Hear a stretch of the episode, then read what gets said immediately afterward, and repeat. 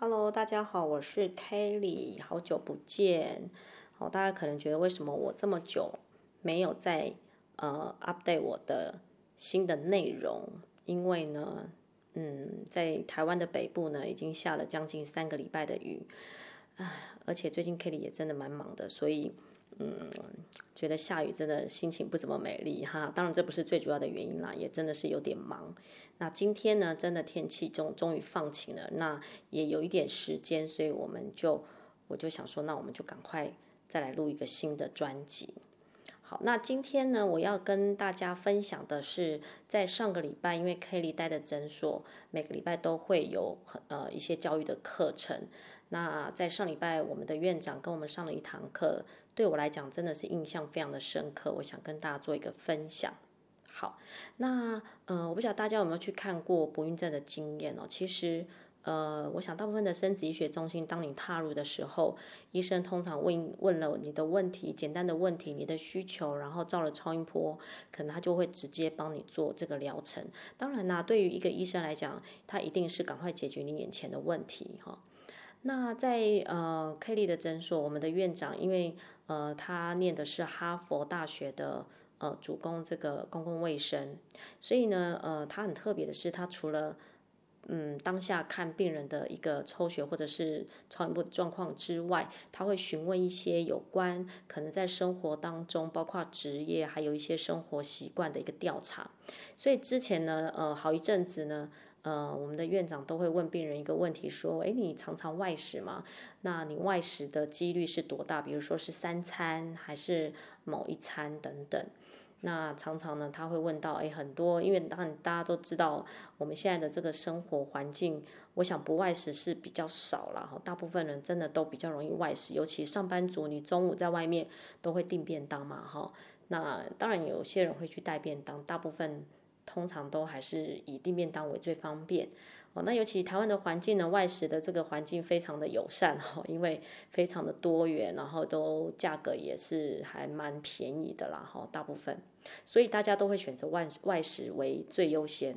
那在之前我们前阵子问到好多 case，呃，可能在外食的这个频率都很频繁，有的就是三餐几乎是吃外食，他从来不烹饪的，家里的瓦斯炉都只拿来烧开水哈。那这样的话，其实呢，我们在慢慢的去观察，就会发现，哎，这样的病人越来越多。当然不是说这个就一定跟不孕症有关联嘛，因为就刚刚 Kitty 提到提到这个环境，这个呃，我们的生活的习惯已经跟以前人不太一样了。那所以呢，我们就会去高度的关切有关这个外食，为是不是真的会跟我们的不孕症有什么样的影响？哈，那呃，今天 Kelly 举一个例子给大家做一个。嗯，分享。那在曾经呢，嗯，这个院长就有一天遇呃遇到一个 case，他二十五岁，他很年轻，然后他因为我们抽这个 MH，就是之前我们提到的卵子库存量，它低于一，大概只有零点零几，大家听到会觉得哇，这个指数真的是很很吓人哈。那当然，因为年轻嘛，虽然指数低，那当然医生就会说好，那我们就先打个针，看看你的卵巢的反应。而这 case 在打完针之后，打了几天针回来，再看他的这个超音波的时候，发现，诶，他的卵巢里面的滤泡啊都没有反应啊。那这时候呢，呃，我们的院长看到这个指数的时候，看到这个超音波影像的时候，其实，呃，就开始皱眉头。那病人就问说，诶，怎么样？我的状况如何？那院长就跟他说一句话，因为这番话我其实到现在都还记得。他说，哦，你已经更年期了，哈。那 case 说什么是更年期？他的意思，他就说，意思就是说，你跟你的妈妈走在一起呢，大家看得出哦，这位是你妈妈，那你是她的女儿。但是其实你跟你妈妈的卵巢功能是一模一样，哈。那这时候其实我听到的时候，我也很 shock，哇，一个二十五岁的女生，她可以有这样的一个，呃，会有这样的一个一个身体的状况，因因为我们大家都会认为说，哦，一般。这个 MHD 通常是年纪越大，它是越低。当然呢，一定是这样子。但是现在发现说 MHD 这个它的这个年龄层都开始往下降了。当当然不是说很严重，但是已经呃开始年龄年年纪越来越轻的病人已经发生开始发生 MH 开始有降低的一个状况。当然我们就要回推，我们要我们要去想想看，是不是有可能是我们的生活的影响，我们会会不会是有一些生活习惯或者是饮食的习惯，好，那造成的影响？那当然你说是体质吗？嗯，好像也不不完全是哈，因为有时候会看妈妈或是姐妹有没有这样的一个哦早早衰，那当然。呃，妈妈没有嘛，所以当然自己会不会有这个，会不会跟遗传有关系？这个又又又扯的有点就是呃比较比较呃没有办法去考考核的事情，所以那我们就要去了解啊。那因为这个 case 呢，它当然也是说外事，所以呃长期来讲的话，我们就会对这方面有高度的一个关心。那其实大家应该也会去看到有一些新闻的报道会讲到说有关。呃，什么样子的一个呃环境的影响，或者是一些生活习惯会影响到我们不孕？那今天 Kitty 想跟大家分享，就是上礼拜我们有上了一堂课，那院长有提到一个，就是我们在环境当中有一个物质叫做 PFAS 哈，这叫做全氟烷基化合物。那这个东西呢，它会影响到这个呃不孕的一个。因素原因是什么呢？哈，那我先跟大家简单的介绍什么叫做 PFAS，因为它是一种呃化学性的一个物质哦，它呃所做出来的东西在我们生活当中会运用得到的，就是说，哎，具备有具备防水啊、防油啊，或者是摩擦力小的一些特性的一些物质啊，比如说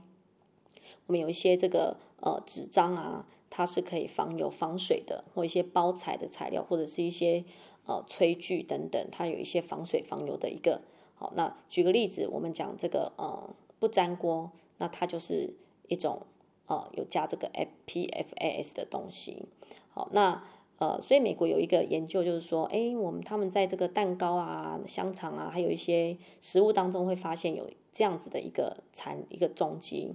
那当然，除了说水污染之外，那当然接触的食材，就刚刚我提到的这些防水防油的。的袋子，什么爆米花啦，哈，爆米花袋，还有这个披萨的称纸啊，等等，好，那在我们台湾来讲的话，我们常常看到就是，当然就是，呃，速食店里面的这个装这个薯条啦，或是我们装面包甜点的一个包装袋，那再来就是汉堡的一个包装纸盒，好，装薯条的包装纸盒，哇，以上讲到都跟素食店最大宗的主食的一个一个包装了，哈。那还有就是，呃，除了这个是食物之外，我们另外，呃，不晓得大家有没有一种，呃，习惯，就是会做一个，呃，防水的，有有买这种防水的喷雾，就是我们通常，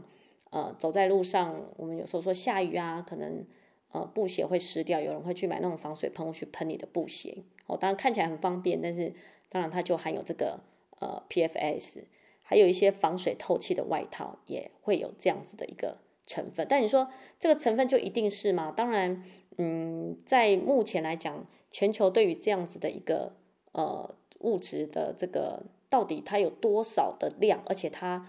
呃要接触到什么样的状态，怎么样去监测等等，这个目前都不是那么的清楚啦。只是说我们知道，呃，这些食材的包装还有这些呃成品，它的这个成分是 PFS。好，那另外讲到不粘锅，那不粘锅的话，它就是说。呃，它当我们在呃炒炒呃做这个不粘锅在炒菜的时候，如果说呃它我们在清洗它的时候，万一你太大的去刮它，它刮伤了之后，它可能会溶解出这样子的一个一个一个物质出来哈。所以当我们就会是暴露在这些东西的风险下面哈。那你说那这个呃我们说这个 PFS 到底造成不孕会有哪些影响？当然在男生的部分，它就会呃呃。精子的数量就会减少，那女生的部分呢，就会有所谓的多囊性卵巢症候群，还有子宫内膜异位症，然后甚至于呃会有一些乳癌的风险等等。好，那当然呃在免疫系统也会有一些影响，所以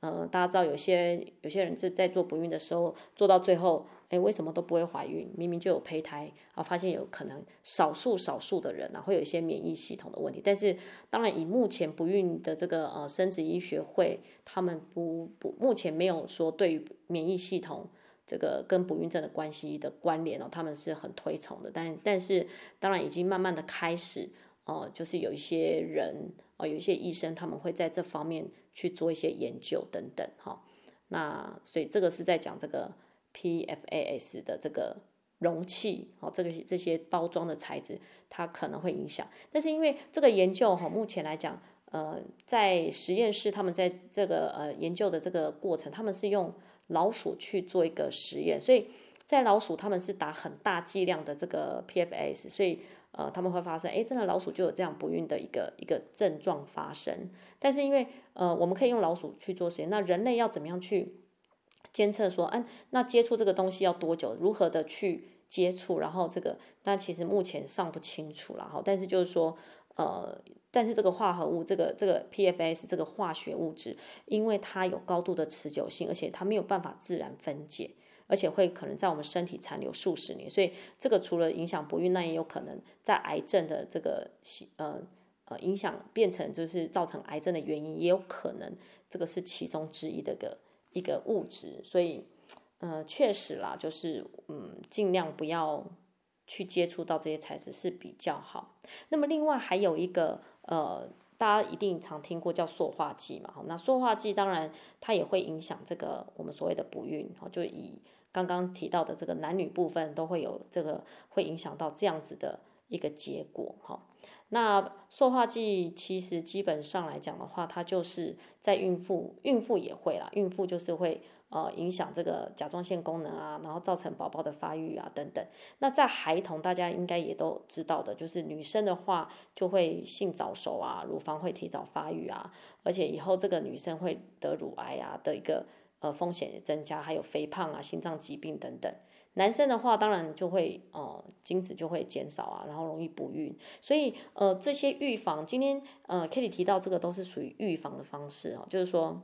在我们还不是一定要走到生殖医学中心这一块，我们的生活当中可以怎么样去避免这些可能会接触到的一些因子。然后呃可能会影响到我们不孕的一些因素，所以呃我们就会觉得说，哎对呀，以前在妈妈的这个年代，为什么他们也没有什么不孕，就是比较少？那为什么呃在这个不孕的这个现在这个年代是越来越多？那除了归咎是说大家是晚婚之外，那当然这个环境的因素，我们就开始慢慢找出原因在这边。好，因为在呃十几年前，当然 Kelly 踏入不孕症十几年，不是说真的非常的久，但是也。也也也不短了哈，但是在十几年前，可以在做不孕症的时候，大部分都看到真的都是比较高龄的，大家都三十八岁以上，好，而且其实 case 量没有真的没有现在那么多。我们去看那个每年的呃生殖医学会的统计，每年呃不孕患者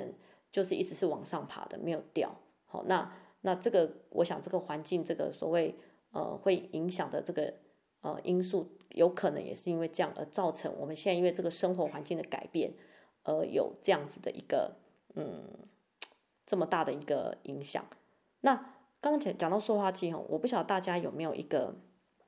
习惯，就是会去买热咖啡。好像像我的话，我每天都会去星巴克，几乎啦哈，几乎每天星巴克就买一杯咖啡。但是因为我其实蛮少喝热咖啡，但是因为现在最近哦，大家知道天气也开始变冷。所以我也会去买热咖啡，但热咖啡上面会有一个热杯盖，我不晓得大家在喝热咖啡是不是就直接就口，就用利用那个小洞就直接喝。但是我其实像我的话，我不会这样做，因为我我们知道说，所谓塑化剂它的这个溶出，它其实是接触到高温哈，它就比较容易会释放出这个所谓的塑化剂。所以呢，呃，像我在喝热咖啡，我一定是把盖子打开，好，然后呢就是呃。直接就是把它倒出来在杯子，或者直接就喝，因为这个呃塑化剂，这个塑胶的产品遇到热，它就会溶出这个塑化剂，所以我也尽量建议大家在喝热热咖啡把盖子打开。然后还有当然就是有一些这个呃，我我想标榜有一些标榜，他说我、哦、这个塑胶是可以加热的哦，然后呃可以去微波。好、哦，我这样说好了，我们家真的是没有微波炉。好、哦，第第第一个就是。嗯，我 Kelly 可能比较传统一点，我觉得加热大概直接就是在在瓦斯炉上面加热嘛，不是就这样就好了嘛？哈，一定为什么一定要用微波炉？当然是比较快啦，但是，呃，当然微波炉我这个呃安全性来讲的话，目前是没有说有怎么样，但是就是说，呃，你的容器一定要很重要，那你当然不能用呃所谓的塑胶的产品。那像我的话，我就是有时候带便当，但我就是会用玻璃的乐扣盒去。装食物，当然你会觉得说啊，那个玻璃好重哦。可是以健康来讲的话，当然是玻璃是最安全的哈。然后再就是这个呃，刚刚提到还有就是杯盖的部分不要是塑胶的，然后另外就是这个呃，我们在用保鲜膜也是，保鲜膜呢，其实它一旦也遇到热的食物，它也会溶出塑化剂，所以呃，常常我们在吃完饭之后想说，哎，那我们就冰起来，我们明天再来吃。可是当你的菜还没有变冷，在热热的状态，你就用保鲜膜盖上去，其实就开始溶出塑化剂。那所以呢，其实呃，我们在用这个保鲜膜要注意，不要让它有加热的这个的状态下去做使用。好，所以呢，呃，以上的这些呃生活中的习惯，还有我们在用这个呃所谓食材的包材这部分，我们都要特别的注意。好，那当然这些东西呃是不是短期？当然不是，因为它是一个很长期的观察。那长期的观察，我们就没有办法知道说多长，然后用的剂量。那我们唯一能做就是，以现在我们知道这样的一个的的一个论文的一个研究出来了，我们就尽量去避免。因为呃，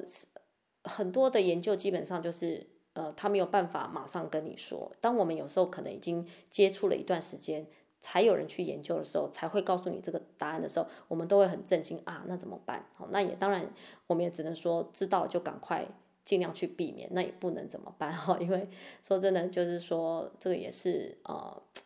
科技的一个发展到现在，我们的生活其实多多少少都会有一些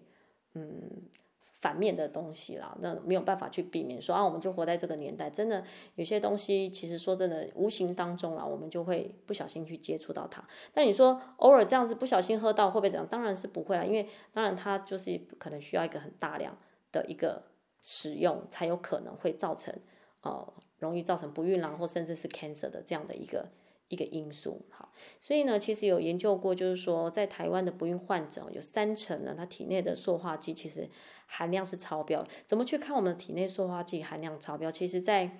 嗯，我们在不孕症的生殖中心哈，其实有透过一个检查，就是用尿液去检测女性有没有这个塑化剂的残留，但是很少人这样去做一个。呃，尿液的检查，为什么？因为其实你当你走到生殖医学中心，其实你已经已经要这个呃求孕了啦，所以嗯，也不太会有人去去找原因，因为找原因也没有用。为什么？因为我们现在就是必须以当下眼前我们可以帮你解决的方式，赶快帮你做这个呃呃所谓生孩子的一个哦准备。但是你说这些东西是不是还是要避免？当然还是要啦，因为这个不只是影响不孕，可能在 cancer 的部分，我们当然也是要。呃，好好的去看待它哈。那所以回过头来，刚刚提到就是我们说这个哦，二十二十五岁这个 case，就你可以问你，你可能会想知道啊，那这 case 后来怎么样？其实后来他当然也就没有再再踏入我们中心了，因为他也知道他自己的身体的极限哦。但是呃，所以有人说，那 MH 当然呢、啊，它到底是不是怀孕成功的一个指标？其实也是是哈、哦，但不完全是啦。那不完全是的部分，今天我们不探讨，我们探讨。为什么是哦？就是刚刚提到，就是因为它的卵子库存量越来越少。那当然到呃有些 case 甚那这个 case，因为它也照了超音波，发现这个卵巢的反应没有很好，所以这个也就已经没有办法去做怀孕的准备。所以呃，当然它可能终身就是没有办法呃自己生孩子哈。那所以除了 MH 的考的这个指指标的考考的评估之外。另外，我呃，就是我们一定要透过超音波去看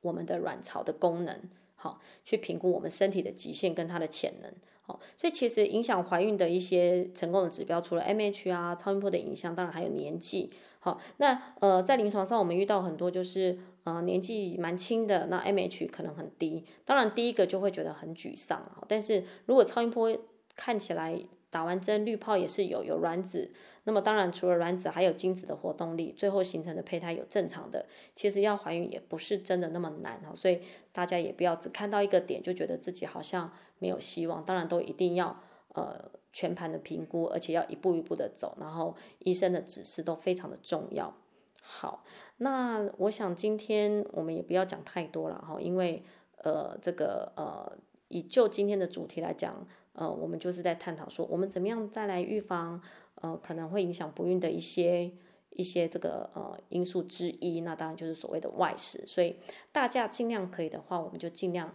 可以自己烹饪，这样是最好的，因为我们看得到食材是不是新鲜，还有大家尽量就是不要吃一些加工食物，我们就是吃食物的原型哈。这个当然对我们的不管是营养来讲，或者是我们刚刚讲到题，其实塑化剂有些呃不是只有在刚刚提到的这个呃包材，那还有就是食物本身，比如说有一些。食物它可能都含有一些塑化剂，加工食品就有可能，所以尽量也是少吃一些加工的食品，尽量吃食物的原型，因为食物的原型基本上对我们身体的营养才是我们最需要的，而且很容易在卵子的品质上面也可以反映出，如果我们都吃一些健康，就是呃食物的原型，其实卵子的品质也会偏比较好一点，所以呃我们在食物上的选择也是很重要，那我们就是减少使用塑胶性的。东西，当然我们在这个环境当然是蛮难的啦。那另外最重要就是呃呃塑胶的制品不要去做一个加热哦。常常我我我们就是去呃买东西嘛，因为外食，然后外带呃比如说汤啊或什么，它通常呃商店就是呃老板就是把你放在这个塑胶袋里面让我们外带。当然这个是最方便的，而且也必须这么做。但是当然相对这个就是增加塑化剂的这个呃摄取的一个一个。来源之一，所以，嗯、如果可以自己自备碗筷，自备什么，当然最好。不过，我想这个大家会听起来觉得也真的蛮难。那唯一可以做的就是我们自己煮，好，那我们当然就减少外带的机会，就减少去去这个接触到塑化剂或者是 PFAS 的一个一个嗯很很好的一个方法。好，那自己在加热的时候，尽量不要把这个呃呃保鲜膜。盖着，然后去做加热，好，所以我就说，像我，我就不会用微波炉，因为我们家没有，所以我就直接必须得自己用自己的锅子，然后去把它加热，哈。那我们家也没有不粘锅，因为呃不粘锅就是刚提到这个会有造成这个 PF，它是它的材质 PFS，所以嗯我们家也没有。那尽量大家的话呢，就是嗯生活让它呃简单一点，当然呃也不要呃偷懒，我们就是有些。呃，烹调的这个习惯，我们自己可以呃慢慢的建立起来。我认为这是对我们是比较好的。好，那其实有时候我们在呃可以在谈这个有关不孕的原因后，要去探讨的时候，就心情有点沉重了，因为 这些这些影响的因子，其实我们多多少少都会都都会去碰到。那当然，呃，刚刚提到这个，因为 P PFS 它因为哦、它无法自然分解，可能会在我们体内残留很久，所以这也许也是一个癌症的一个原因之一。所以，嗯，活在这个年代很方便，但是我们会接触到的不好的东西可能是越来越多。那大家尽量的话呢，能减少知道一个讯息，能减少越越越少接触越好。那但是就是说，嗯，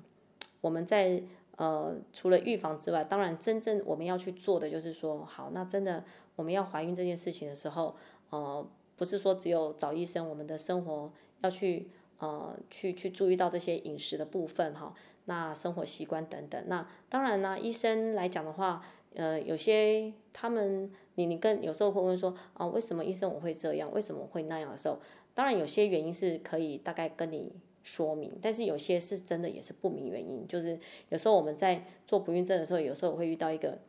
嗯，很很棘手的问题的时候，我们真的也不知道为什么。就是我们该做的也做了，然后呃，该帮你看到的也都觉得好像没有什么太大问题，那为什么不怀？好，那有些少数的 case 真的就是我们也不知道原因在哪，连医生都很纳闷啊。当然，是不是因为有些环境的因素，这个我们也不太了解。但是，所以呃，医生的这个医学东西，它虽然是有极限，但是以目前来讲，生殖医学的科技已经很发达，大部分几乎是可以解决大家。在这个怀孕求子的这个愿望呢，几乎是可以帮大家达成。